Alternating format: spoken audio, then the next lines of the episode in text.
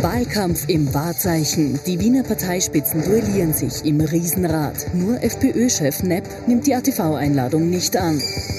Rote Pole Position. Laut aktueller Umfrage kann Michael Ludwig den Champagner kaltstellen.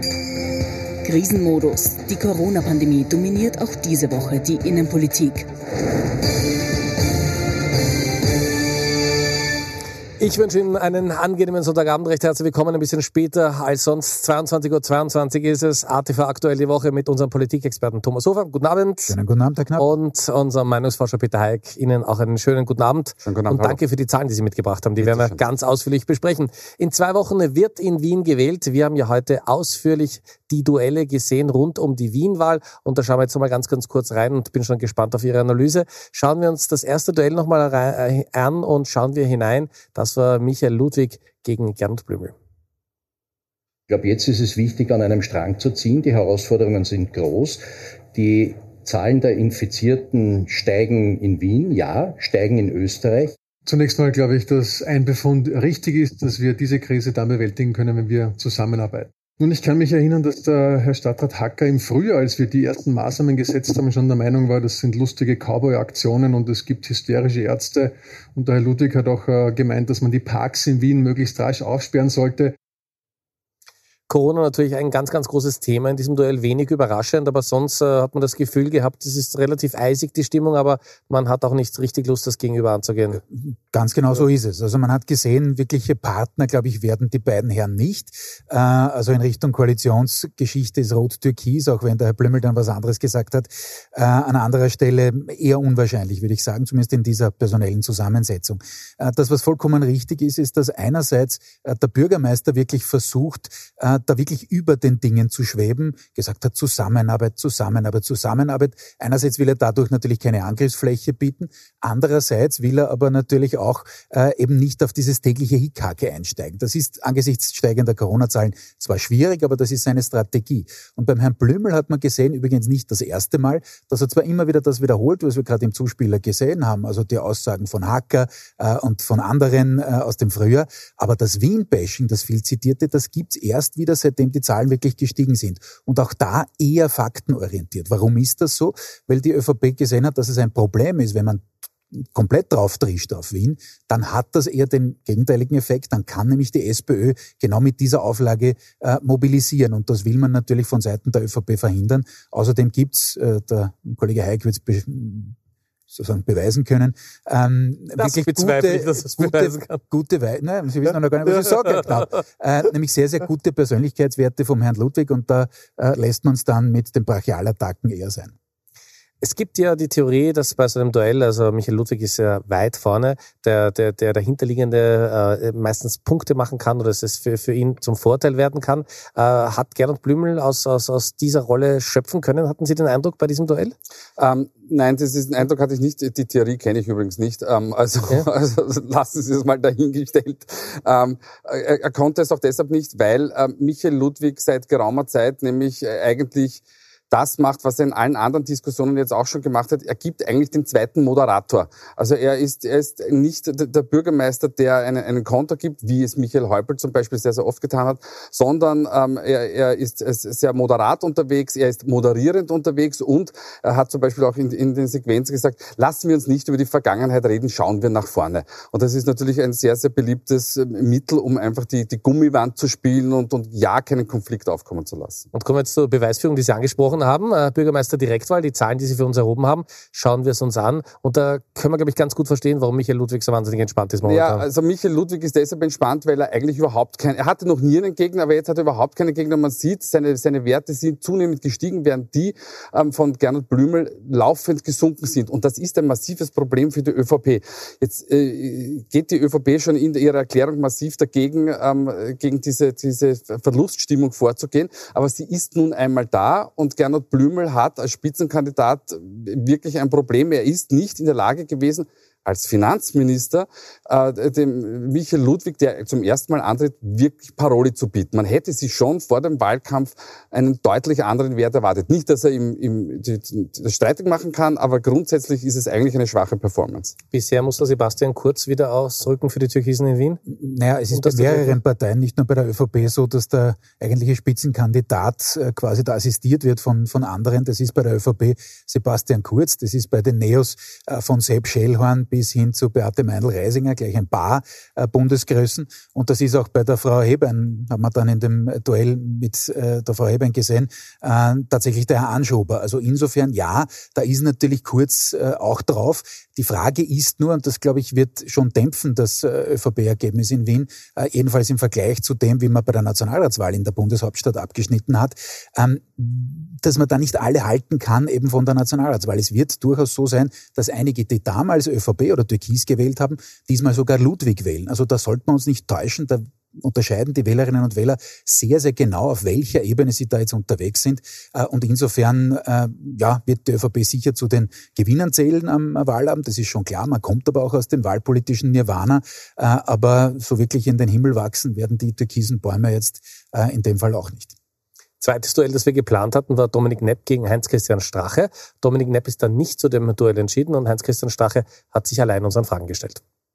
Na, ich finde es äh, wirklich grundsätzlich äh, traurig, wenn jemand offensichtlich kneift und äh, nicht äh, den Mut aufbringt, sich einer Diskussion zu stellen. Naja, wenn die Wählerinnen und Wähler vom äh, neuen Parteichef Hofer als Narrensaum beschimpft werden, nämlich diejenigen, die die letzten 15 Jahre äh, auch die Arbeit wertgeschätzt haben und auch die Inhalte, für die ich eingetreten bin, wertgeschätzt haben, dann fühlen sich viele abgestoßen. Und natürlich äh, fallen Sicherheits- und Repräsentationskosten an. Und das hat man dann bewusst auch mit dem Mitzuschuss so genehmigt, weil es ja Generalsekretäre gab, die ein Mandat hatten und äh, die auch ein Zusatzgehalt hatten und daher weit mehr als der Obmann verdient haben. So, jetzt die Frage an den Meinungsforscher. Äh, Dominik Nepp hat hier auf viele Zuschauer verzichtet. Große Geschichte, dass er zum Duell nicht erschienen ist. Ähm, schadet ihm das nicht im Wahlkampf? Ja, das ist, das ist die, das ist eine andere Theorie ja. übrigens. Das ist die, das Gas ist halb voll oder halb leer Theorie. Ja. Ähm, na, natürlich hat er hier ähm, eine, eine Chance ausgelassen, seinem direkten unmittelbaren Kontrahenten Paroli zu bieten.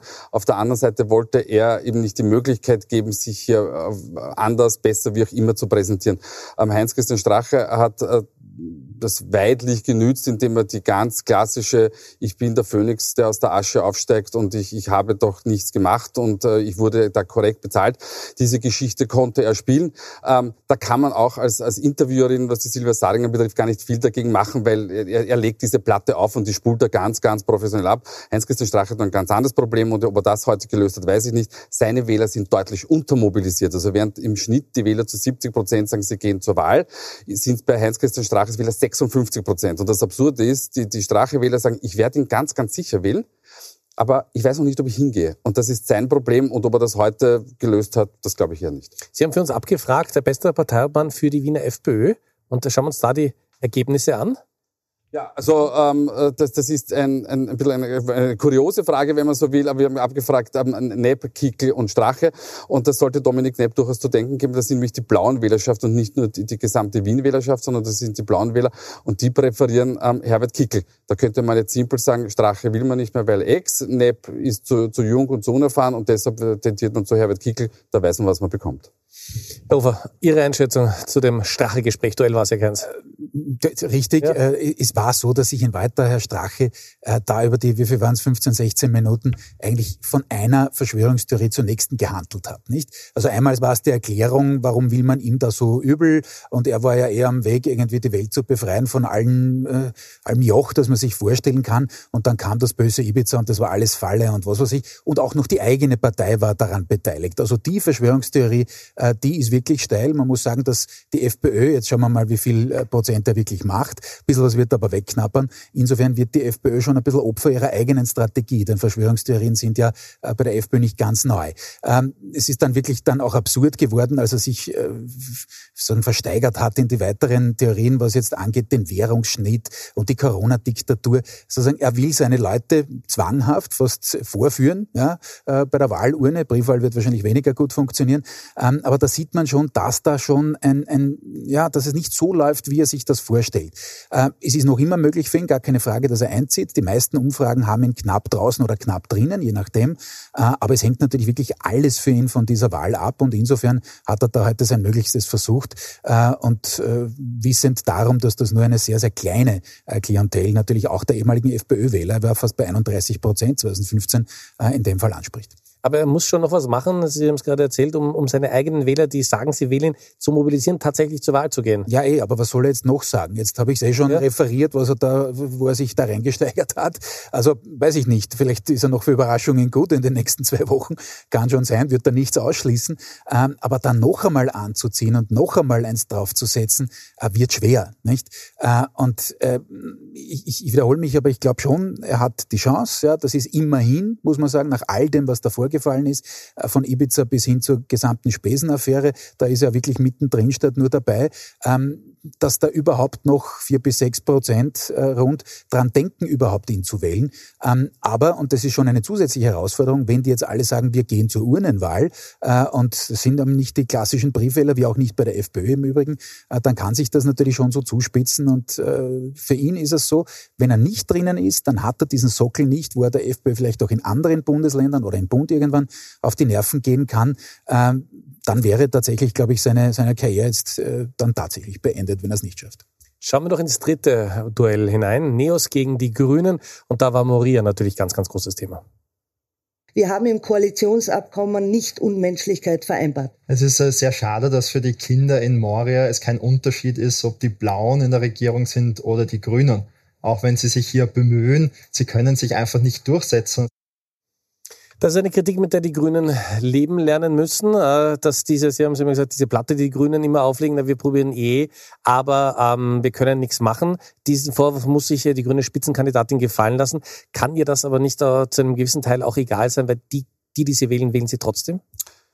Genau so ist es. Also ähm, ein, ein Wahlkampf zielt ja schlicht und einfach äh, darauf ab, die, die meine affinen Wählergruppen einfach einzusammeln. Und äh, diese Wählergruppen haben das mittlerweile in großen Teilen akzeptiert, dass man hier nicht mehr machen kann. Ich glaube sogar, dass Maria ähm, ein, ein Glücksfall, nicht zynisch gemeint bitte, aber wahlkampftechnisch ein, ein, ein Vorteil für ähm, Birgit Hebern war, weil sie noch einmal in ihrem Wahlkampf Position beziehen konnte, noch einmal Profil aufbauen konnte, weil bis zu dem Zeitpunkt war der Verkehr, Klima, die Geschichte war auserzählt in Wirklichkeit. Und da gab es jetzt eine neue Möglichkeit, noch einmal die Position der Grünen klarzumachen, auch wenn es natürlich eine, eine, eine Konterkarierung zum Bund ist.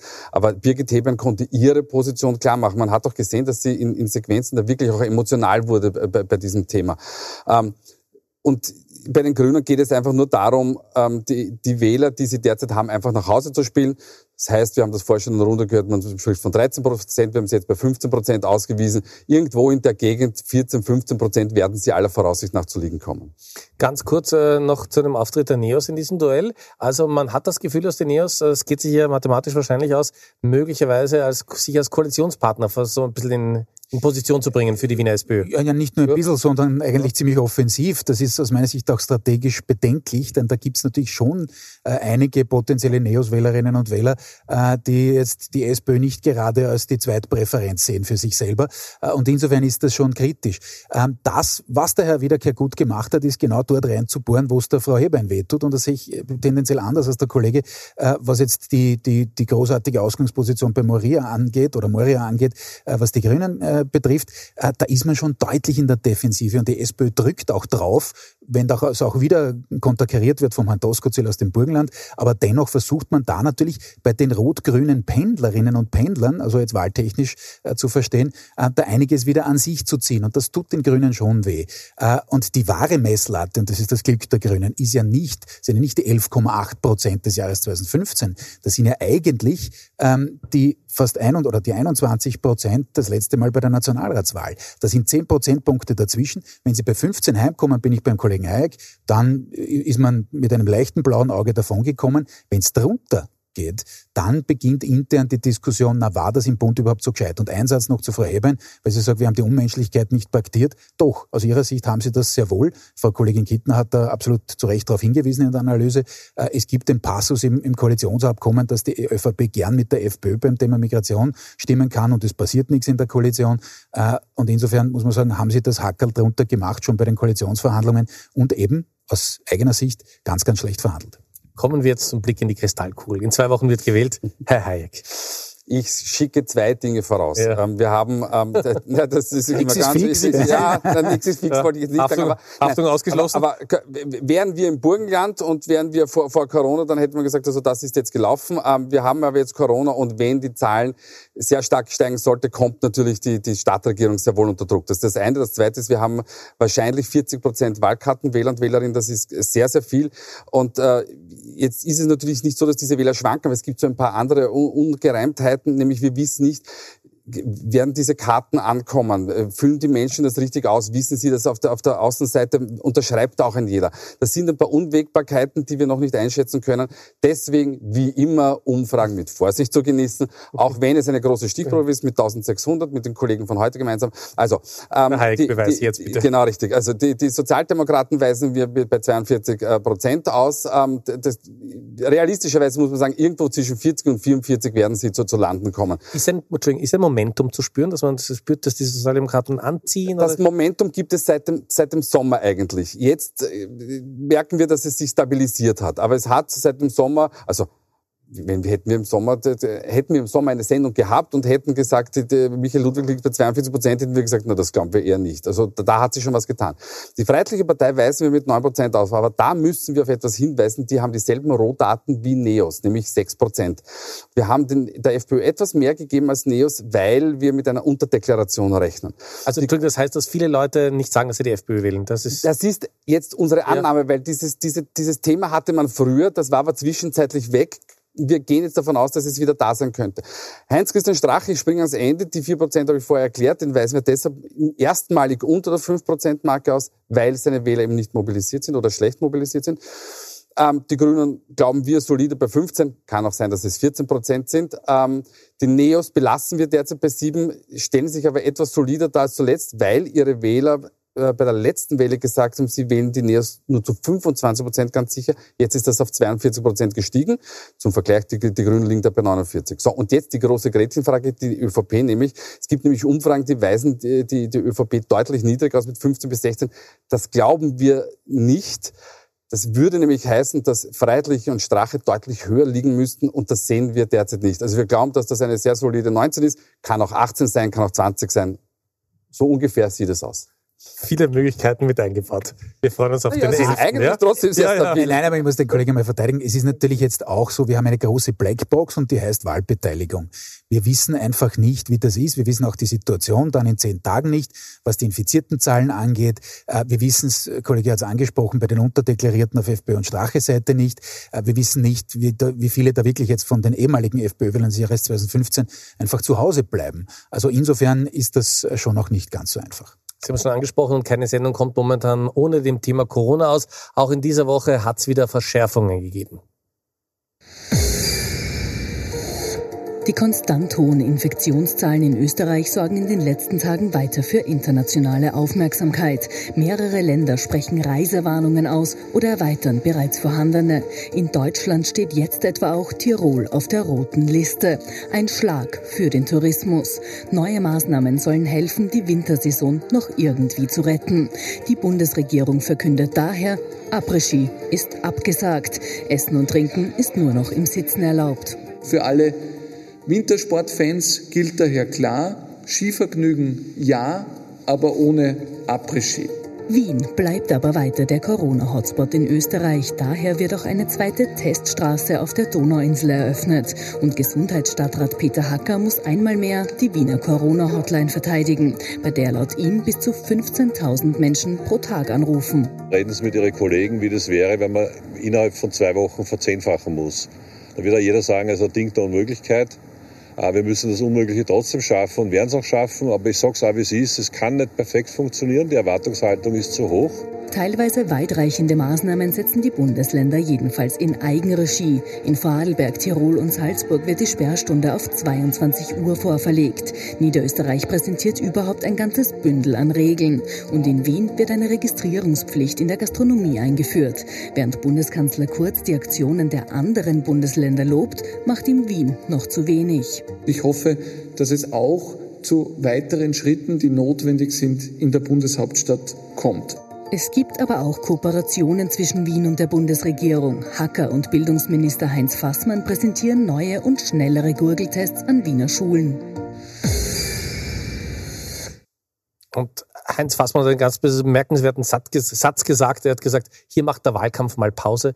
Ist nicht das, wonach sich alle Österreicherinnen und Österreicher und vor allem alle Wienerinnen und Wienerinnen sehnen, dass man jetzt mal sagt, lass mal den Wahlkampf auf die Seite und schauen wir das für diese Corona-Sache? Ja, aber das ist natürlich naiv, denn Wahlkampf gibt's natürlich, ja, und äh, noch dazu in der heißen Phase. Also insofern äh, ist aber eines richtig, äh, dass es wirklich absurd war, äh, dass man das bisher nicht gemacht hat. Ja. Äh, jetzt ist diese Initiative lobenswert, gar keine Frage, sie kommt spät. Äh, es haben beide Seiten verwirrt und waren beide Seiten nicht auf der Höhe seit dem Sommer äh, oder schon über den Sommer, muss man sagen. Äh, und jetzt versucht man das stückchenweise sozusagen aufzuarbeiten. Aber immerhin, ich sehe das als eine positive Geschichte, äh, aber da haben schon sozusagen beide Seiten auch, auch einiges liegen gelassen. Und eigentlich möchte man meinen, dass gerade in einer solchen Krise es logisch ist und klar ist, dass man zusammenarbeitet. Aber, und noch einmal, deswegen sage ich naiv, es ist Wahlkampf und jeder versucht das Beste für sich und seine Partei irgendwie rauszuholen. Insofern ist das nicht die neue Normalität, sondern die alte Normalität in politischer Hinsicht.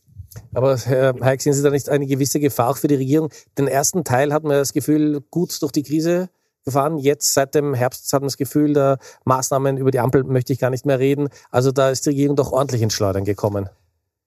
Ja, und nein, weil es äh, zumindest die Regierungswählerschaften so nicht ganz sehen. Also wir haben äh, für ATV, für heute auch fürs Profil immer wieder Umfragen gemacht und gesagt, sind die, die Maßnahmen aktuell, die aktuellen Maßnahmen, sind die sinnvoll und nachvollziehbar? Da gibt es eine 60-prozentige Zustimmung. Ähm, also ist, ist, die Menschen beurteilen das, das Corona-Krisenmanagement der Regierung nicht schlecht.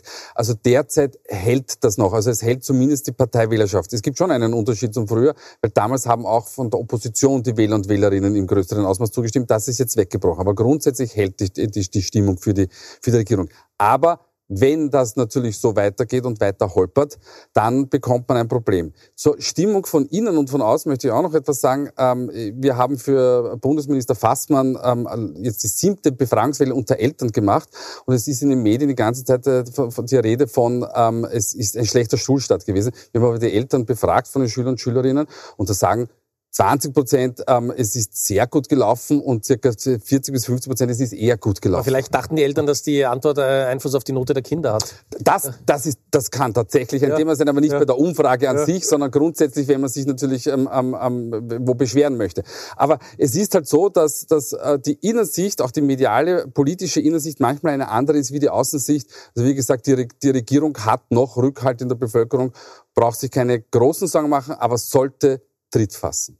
Auch in dieser Woche, wie gewohnt. Wer ist besonders positiv aufgefallen und wer hätte es durchaus besser machen können? Die Top und Flops. Wir haben Thomas Hofer und Peter Haig, wir haben die beiden Herren getrennt voneinander gefragt und jetzt, uh, das müssen wir mal aufdröseln, ja? Äh, ja, ja. aber es ist nicht so schwer, Herr Knapp. Ja. Ich erkläre es Ihnen gleich. Äh, deswegen beginne ich, Entschuldigung, ja, ja, Kollege, äh, äh, weil es gleich anschließend an dem ist. Also Top der Woche sind tatsächlich äh, der Herr Fassmann und der Hacker äh, für eben erwähnte Initiative, die an sich selbstverständlich sein sollte, wie ich es vorhin gesagt habe. Also eigentlich kein wirklich großes Lob, aber angesichts der ansonsten äh, halt nicht funktionierenden Zusammenarbeit auf verschiedenen Ebenen. Und da gibt es im Übrigen nicht nur Brösel, wie man so schön sagt, zwischen äh, Wien und dem Bund, sondern es gibt auch Brösel zwischen dem Bund und Niederösterreich. Das ist besonders bemerkenswert. Vielleicht sollte man in einer der nächsten Sendungen mal darauf eingehen. Äh, also da ist auch nicht mehr alles eitel Wonne. Nachvollzogen haben die Sperrstunde zum Beispiel äh, eher nur die westlichen Bundesländer.